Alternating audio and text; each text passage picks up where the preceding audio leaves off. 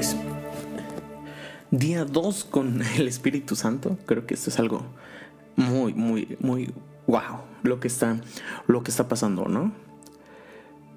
Y hoy el, la parte de, de que vamos a ver es la de al Espíritu Santo como una persona de la Trinidad, como una parte de la Trinidad.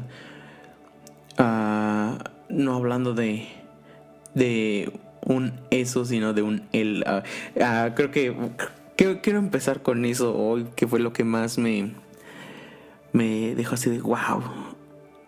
O sea, es increíble. O sea, como el Espíritu Santo debemos empezar a comprender que es una persona y no una energía, no es un sentimiento, no es una emoción, sino que realmente es alguien, es, alguien que tiene modos, que tiene maneras de actuar, maneras de moverse, maneras de hacer las cosas.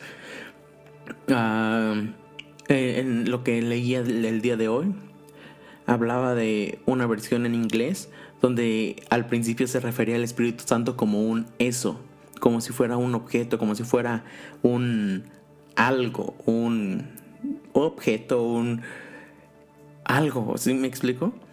pero ahora ya lo mejoraron y ya mejoraron la traducción y ahora es un él. Bueno, o sea, en, dentro de su traducción siempre ha sido un él y...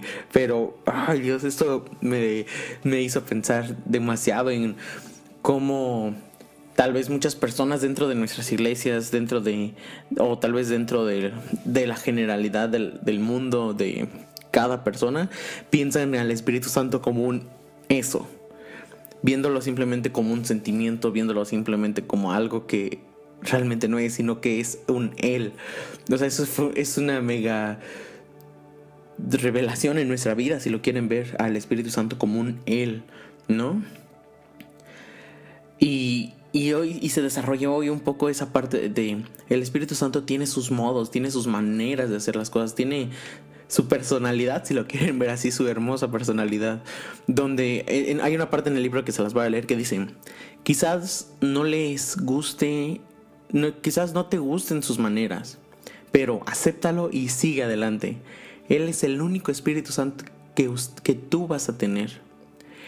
Él no se va a ajustar a ti, sino tú ajustate a Él. Y eso fue, wow, o sea, cuántas veces no queremos poner nuestra voluntad enfrente de la de Dios, pero Creo que últimamente ha pasado mucho eso eh, eh, cerca de mí, ¿no? De que personas me preguntan, oye, no sé qué estudiar, o de, o de oye, no sé qué tengo que hacer.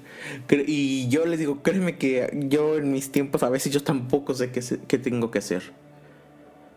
Pero creo que está esta parte de, ok, el Espíritu Santo es el, el que nos dirige, es el que nos da como que esa instrucción y no tenemos que amoldarnos a, nuestros modos ni a nuestros deseos, sino a lo que Dios quiere, a lo que el Espíritu Santo quiere. Y, eso me encanta, o sea, cómo podemos llegar a percibir al Espíritu Santo de una forma diferente cuando ya lo empezamos a tratar como una persona y no como un eso. Uh, primera de Pedro 1.8 dice, ustedes los, lo aman a pesar de, de, no haberlo visto y aunque no lo ven ahora, creen que creen en Él y se alegran con un gozo indescriptible y glorioso. Ese, ese gozo que caracteriza al Espíritu Santo, porque me acordaba mucho de los frutos en el otro podcast de Uno para Uno, ahí toda una serie de hablando de, de los frutos del Espíritu Santo, del fruto del Espíritu Santo del amor y todo lo que pasa cuando está el Espíritu Santo en nosotros. Y, y, eso me encanta, cómo estando cerca de Él podemos comprender varias cosas, podemos llegar a entender ese, ese amor, esas, todo, todo, eso que pasa en, en nosotros, ya no solamente como algo mental ni como algo emocional del momento, sino como algo, un, constante en nuestra vida, sino y verlo como un algo permanente, un fundamento que lleguemos llegamos a tener, ¿no? esa confianza y esa plenitud en el Espíritu Santo cuando comprendemos que es una persona. El punto es sencillo, pero a la vez creo que es complejo, ¿no? Donde tal vez siempre habíamos creído que el Espíritu Santo era un algo o un eso, pero ahora comprendemos que el Espíritu es alguien. Y no solamente es el alguien sencillo, sino es el alguien hermoso, parte de, la Trinidad, ¿no? Lo que se hablaba el día de ayer de, es Dios mismo habitando en ti, es los tres son uno, porque aquí nos hoy veíamos también mucho sobre la Trinidad. La Trinidad no es algo que sea para que lo comprendamos, sino es simplemente para creerla plenamente. Porque literalmente, ¿cómo explicas la Trinidad? O sea, es, o sea, ¿cómo comprendes el detrás de la Trinidad?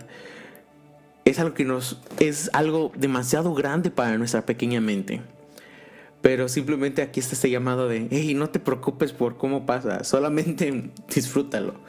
Solamente uh, siéntete bien de estar en eso, siéntete bien de estar cerca de Dios, y cerca de Jesús y cerca del Espíritu Santo, porque los tres de la misma esencia son, pero no son el mismo, pero el mismo. O sea, ah, Dios mío, esto es tan guau para mí.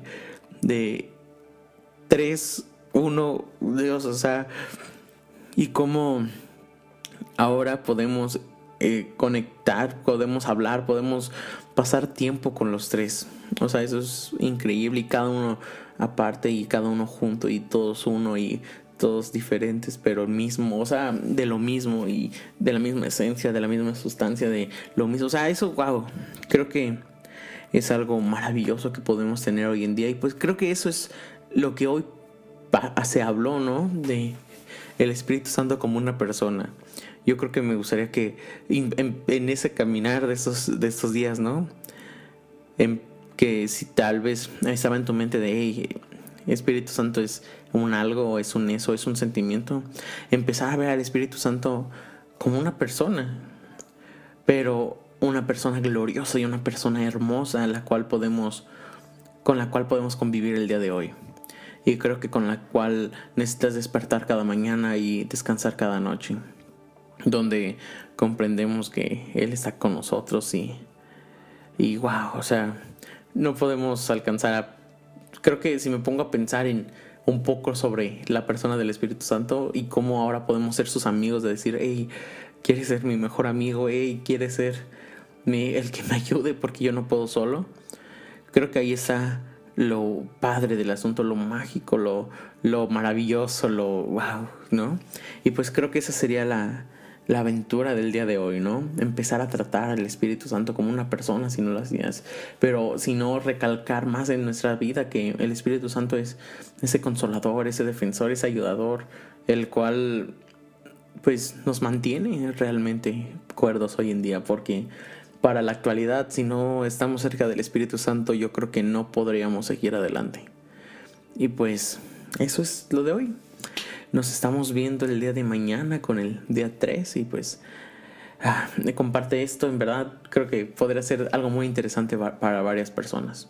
¿Sale? Así que nos vemos. Hey, y recuerda que eso no solamente es yo hablando, sino también te quiero escuchar a ti y lo que Dios te habló a ti. Y pues abajo hay un link para que dejes una nota de voz. E igualmente, si quieres escribirme, están mis redes sociales para también saber qué es lo que Dios te está hablando en esta temporada. Me encantaría saber.